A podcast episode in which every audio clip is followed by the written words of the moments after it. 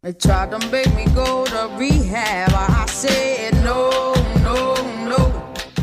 Es el más incisivo. No. Es el más probo. No. Es el que más sabe. No. Es el más apropiado. No. Así todo. Sigue haciendo entrevistas. Llega Fede al aire de la temporada 13. Go, go, go. I'd rather Bueno, segundo bloque de No Sonora, 7 y 31 de la tarde de este jueves 12 de marzo. Y estamos con Ana María Gómez. Jefa, voy a leer por las dudas, directora de Atención Primaria, Ministerio de Salud de la Ciudad Autónoma de Buenos Aires. Exacto, bueno. ¿Cómo andás? ¿Todo bien? Bien. Primera vez en la radio. Primera ¿Pero vez alguna en la entrevista radio. telefónica has hecho algo? No, no, nada. ¿No? Así que podemos decir que es mi primera vez. Siempre perfil bajo. Siempre perfil la- bajo, sí. bueno, entonces sí. un lujo que tenerte acá en estos momentos. Bueno, gracias por No sé si te querés poner los auris para tener, Para tener retorno, para escucharte mejor. Bueno, Eh, bueno, ¿cómo, ¿cómo andás vos en estos bien. días? Mucho trabajo. sí, la verdad que... La ciudad de Buenos Aires también es una ciudad que da mucho trabajo. Exacto, pero sí, la verdad que es- nos estamos ocupando mucho de, de esta contingencia, de este momento epidemiológico. Eh, igual recordemos que la Argentina está viviendo tres brotes. Sí. Uno es el de sarampión, el de dengue y el coronavirus. Parece importante poner esta perspectiva porque Oye, hay varias hay- ocupaciones. El más importante de los tres, ¿cuál sería en este momento? El, dengue, exactamente. En la Argentina y en varias provincias y en, la, provi- y en la ciudad de Buenos Aires hay muchos casos de dengue. Y el tema de la lluvia de, de- de ayer también puede ser que, que tenga Sí, un digamos, en- por en todo. la- se espera, digamos, la, la mayor cantidad de casos hasta abril aproximadamente, después como que la curva empieza a decrecer Por el de frío. los casos de dengue, un poco por esas condiciones, sí, pero suele haber casos de dengue hasta junio. Ah, Exacto. Así que sí, el- la Argentina, digamos, ya empieza a tener como un comportamiento endémico. Siempre tenemos dengue, los cambios climáticos, también la- la- el comportamiento humano. Es una enfermedad de desorden socioambiental. Entonces es Claro. bastante complejo su, su abordaje, ¿no? Como Sí, para- sí. Así que sí, en este momento estamos trabajando mucho con las medidas de prevención. Este, Además de depende mucho de la dengue. población, ¿no? O sea, Y, eh, y sí, también de la población, de los hábitos que tenemos todos también. eh, y un poco también es que muchos conocemos la, la información de cómo prevenirnos del dengue, cómo buscar los criaderos, eh, cómo hacer ese tratamiento de los recipientes que acumulan agua, pero nos cuesta llevarlo a la práctica, ¿no? ¿Cuántos de nosotros Claro. una vez por semana vamos y chequeamos los criaderos que tenemos en nuestros domicilios? Eso eh, No. realmente de, de- de entrevistas y la gente no lo hace habitualmente eh, y sería una medida, una medida muy conveniente que todos nos acostumbremos como pasar a la acción. ¿eh? Una cosa es la información y otra cosa que es totalmente distinta es cómo pasamos a la acción. Hay como un problema, me parece, respecto al tipo de enfermedades con la cuestión eh, socioeconómica, ¿no? Como que hay mucha gente, me parece, de clase media alta que cree que el dengue no le va a tocar, Mm. ¿no? Y capaz que por eso no le da importancia al descacharreo, por ejemplo, a Sí. controlar su, su casa. Como que no, eso es cosa de pobres. Y quizás ahora con el coronavirus está más alerta porque dice, esto Sí. sí me puede tocar porque es Claro. algo de Internacional, internacional, de viene que gente que viaja, ¿no? Hay, hay, hay eso, ¿no? Eso que traes es muy importante, ¿no? Porque en eh, el principal, digamos, eh, la, todos en la ciudad de Buenos Aires somos vulnerables, ¿no? Tanto para el dengue, tanto para el coronavirus, digamos, ¿no? En el caso del dengue, somos todos vulnerables porque todos tenemos criaderos y acumulamos agua en las casas y entonces la medida de prevención sería justamente trabajar sobre eso.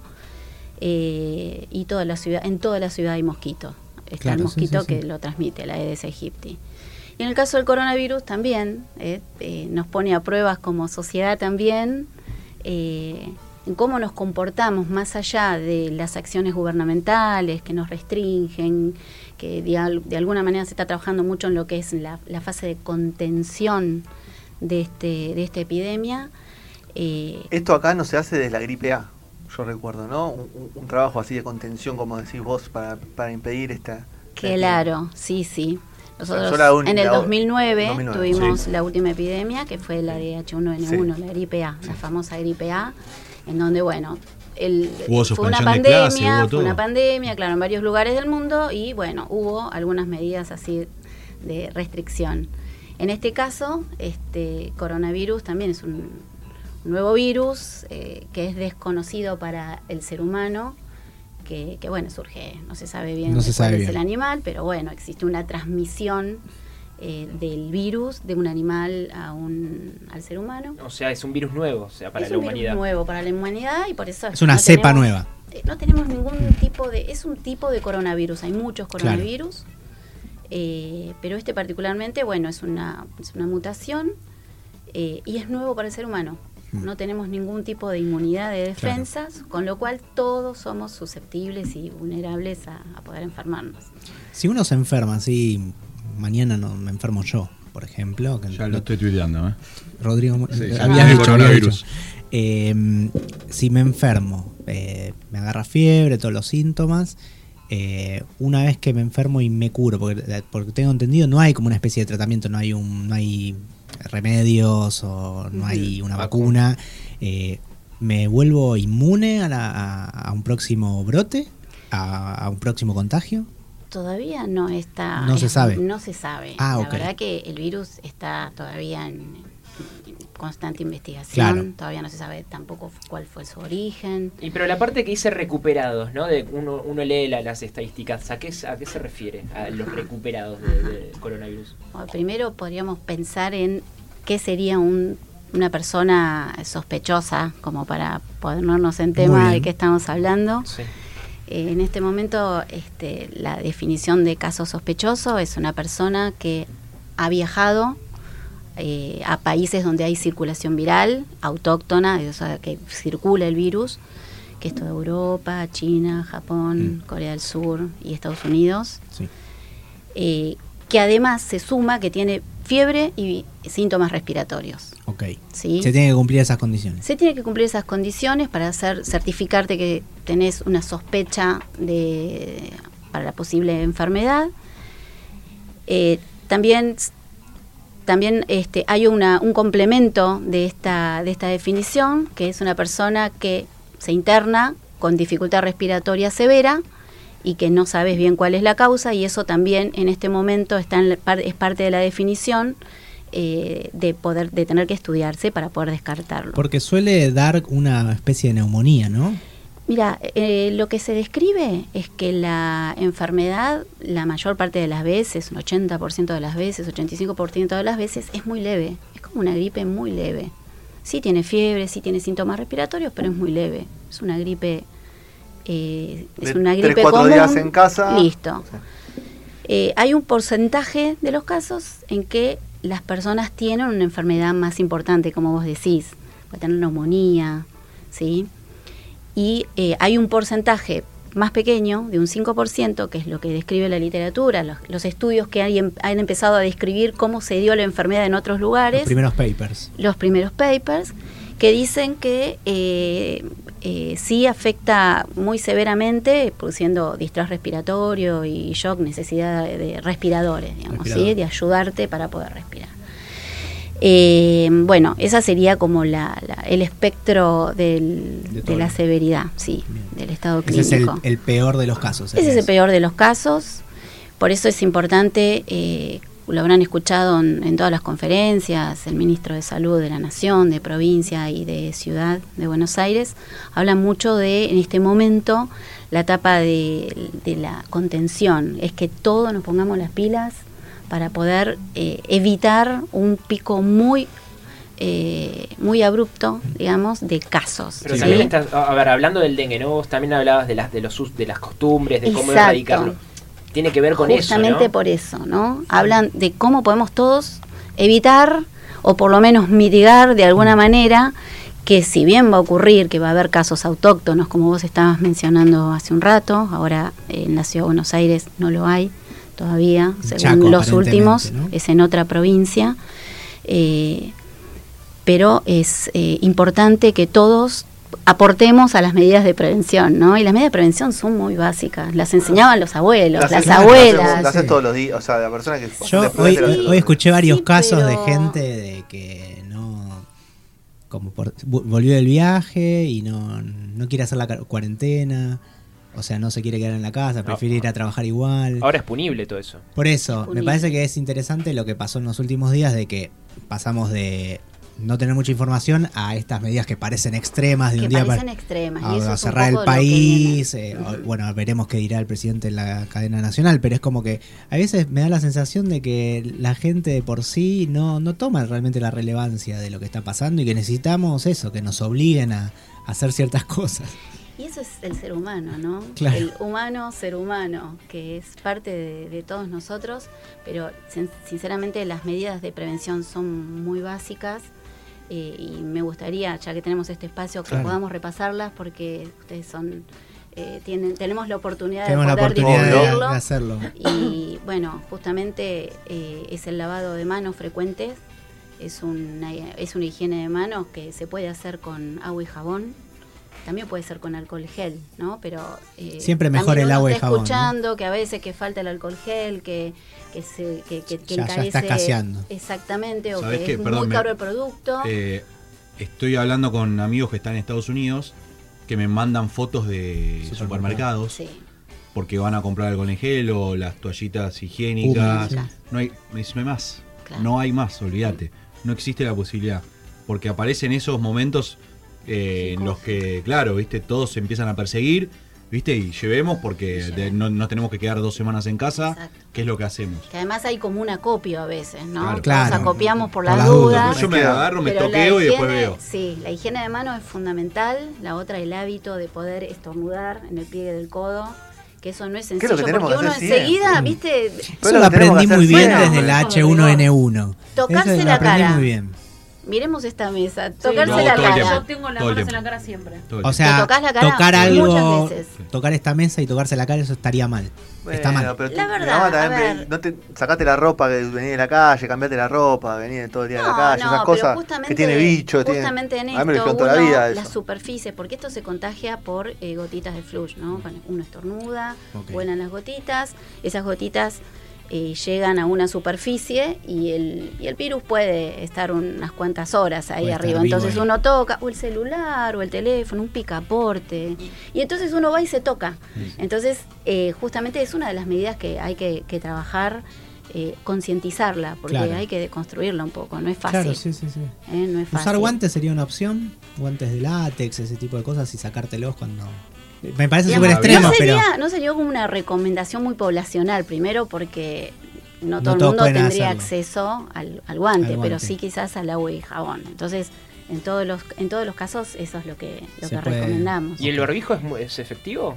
El barbijo solamente estaría recomendado para las personas que tienen síntomas, Síntomas, que tienen eh, un cuadro Claro, como para que quede ahí lo que sintomático largando. respiratorio, sí.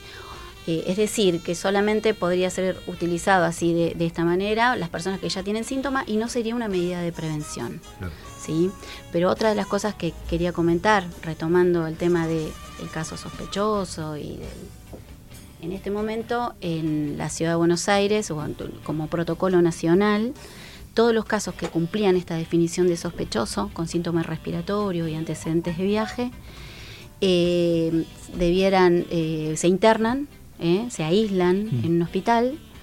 Eh, es Pero muy eso- importante que si uno lo sospecha o si uno viene de viaje, por supuesto se quede en su casa.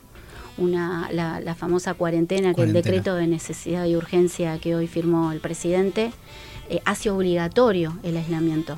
Hace hoy estableció que es obligatorio el aislamiento por 14 días.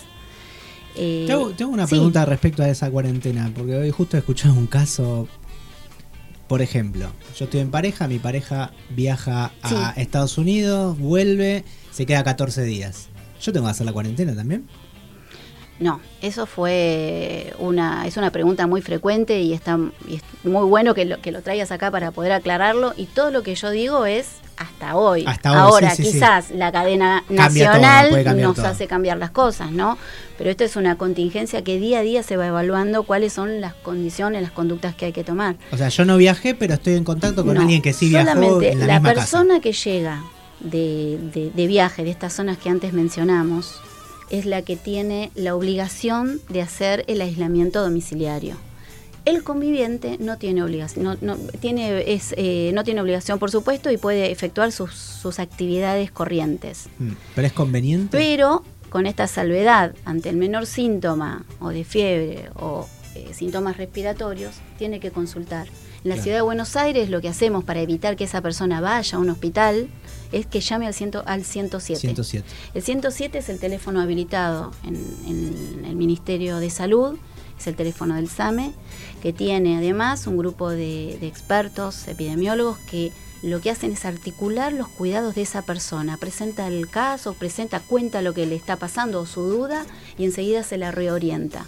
Esto es muy importante porque el aislamiento de estas personas que tienen sospecha en este momento, de, en la etapa de eh, contención, Contención. es muy importante para evitar la circulación Claro, pues autóctona guardia que vos mencionabas. te- te Exacto. contagia a 100 De personas. todas Todo el maneras, todo el sistema de salud está preparado ante que Sí. un paciente que llega con sospecha se le pone un Es barbijo más contagioso y que una empieza. gripe, ¿no? Es igual de contagioso Es muy contagioso. que una gripe común. Pasa que la gripe Sí. vos ya estás inmuno. ¿Cómo se dice? O sea, Inmunizado. Inmunizado. Inmunizado, Tenés claro. defensas, Claro. igual está, hay una vacuna, que Claro. eso también. Pero capaz alguien te estornuda cerca y no- vos no te engripás. Sí. El riesgo de infección, ya que mencionabas, de contagiosidad de este virus es eh, dos personas o tres por cada persona infectada. O sea, tiene una contagiosidad de dos a tres. ¿eh? Y los que no nos. A ver, de, de todos los casos que están ya confirmados, o sea, no me quiero imaginar la cantidad de personas con la que se relacionó antes de que antes de que vuelva. Entonces, la verdad que cómo. Cómo, cómo, cómo contener esa cadena ¿no? de transmisión, cómo, En este momento, todas las, las personas que tienen sospecha, como mencionaba, se internan. El sistema de salud está preparado, eh, sus- todos los insumos y todo, para poder atender eh, eh, a esa persona que se encuentra en aislamiento esperando sus resultados de laboratorio, ¿no? el, el virológico, que se le dice. Eh, todos los contactos de esas personas que están internados confirmados se encuentran en seguimiento los contactos de las personas que ya están confirmados se les sigue diariamente, telefónicamente hay un equipo preparado y ahora hay una contención Esperemos que siga importante. Sí, la verdad que, que sí, que, que esto logremos entre todos Sí, trabajar o sea, para, es- como para, María para es- contenerlo. Es, día a día esto. O Esto sea, hay es que estar a atento cómo va a Esto es seguir. día a día. pues se, se suspendieron por 15, 20 días los eventos masivos, toda esa Claro. cosa. Pero esto no, no, puede No cambiar hoy. una semana, puede extenderse. Sí. Hay que estar atento a. Sí, en el día de hoy hubo muchos cambios. Sí. Claro, hoy, hoy fue un día de minuto a minuto. Hoy fue un día de minuto a minuto. Así que que- y hay mucha Así que desinformación, los ¿no? futboleros se quedaron sin, Sí, sin no, la bueno, cancha. Hay mucha, hay mucha desinformación. Uno dice una cosa, otro dice otra. Sí. Hay que esperar. Hay que esperar y bueno, y estar y muy hacer atento lo a que, las lo que noticias. nos recomiendan y todo eso. Exactamente. ¿Hay un pronóstico de, de pico de contagios? Así como una, podríamos decir, un, no sé, una especie de, de efecto campana, digamos, decir, bueno, ¿cuándo vamos a llegar al pico máximo? ¿Hay una Mm. fecha? No, no, no, eso, eso no, y todo va a depender de cómo nos comportemos todos. Claro. ¿eh? Que, que no tengamos un pico muy severo, sino que tengamos casos, pero en una curva O cuando se aplanada. encuentre la solución. Y se le está dando tiempo, viste que están Claro. investigando, hay vacunas que ya están este, En vías de casi en vías, están casi desarrolladas y hay que probarlas. eh, las pruebas de, brazo, bioseguridad. Sí. El otro día doné sangre, así que. Así agárrenme que- ahora que estoy con... Bueno, hay que estar atento. Hay que Entonces, estar atento, ¿qué tiene que hacer la gente, Ana María, para cerrar la entrevista? ¿Qué tiene que hacer la gente ante un síntoma que, que, que siente Lo mal? primero que tiene que hacer la gente es eh, respetar las recomendaciones de- del aislamiento, las personas que vien- vienen de, de afuera. Todos tenemos que trabajar en las medidas de, de higiene, Mm. ¿sí? cuidarnos, hacer el aislamiento. Todos tenemos que difundir esta información para que todos estemos eh, con, de alguna manera este, avisándole al otro si no se enteró de cómo es son las nuevas recomendaciones porque todo el tiempo está cambiando. Y también eh, tratar de trabajar en una red importante sobre todo en el grupo etario de mayores de 65 años que es la población más vulnerable. Y todos tenemos un, Sí, un abuelo, abuelo. o tenemos eh, una persona en nuestro piso que tiene determinada edad y hoy eh, tiene un aislamiento restrictivo también. Es, esa persona se debe quedar adentro de su casa. Entonces todos podríamos, che, voy, voy al supermercado, necesitas algo, Claro. yo voy a hacer Ayudar. algo. Es un poco, es la red de contención, que eso también es propio del ser humano y tenemos que desarrollarla. tenemos es una oportunidad. eso. Es una oportunidad para sacar lo bueno que tenemos. Sí, tal cual. ¿Sí? Como para dar un, no sé si optimismo, ¿estamos, eh, estamos a tiempo de evitar eh, un- que sea esto un problema mayor aquí en Argentina o estamos tarde, por decirlo de una forma? Eh, esto es una opinión personal. Claro, sí, sí, Claramente, yo creo que yo me caracterizo por ser muy optimista, ¿no? Este, lo que sí podemos, casos va a haber, va a haber casos autóctonos.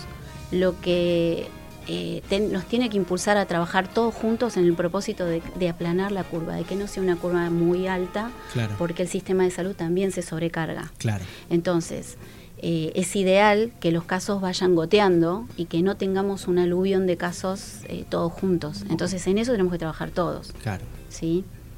Así que bueno, se están tomando medidas, podríamos decir así, extremas, pero a tiempo. Exacto, sí, sí. Hoy el ministro de Salud de, ca- de Ciudad de Buenos Aires anunció un montón de medidas que estaban relacionadas con presupuestos, insumos, eh, contratación de enfermeros, eh, con Sí, de enfer- aumento eh, de Que se hayan camas. jubilado tres, tres años. Exactamente, que hayan parte, estado, sí, por lo menos tres años a- de su a- a- jubilación. a. Bueno. Sí, Bueno, muchas gracias Ana Bueno. María por haber venido, por favor. por el Muchas tiempo, gracias por, en por estos días medio tan Gracias, movidos. Nico. Y viste que no fue tan malo el debut en radio. No, no, no, ¿Te gracias. Son, son todos buenos.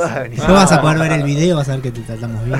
bueno, Va a haber documentos de todo esto. Gracias, Ana María. muchas gracias. Hasta luego.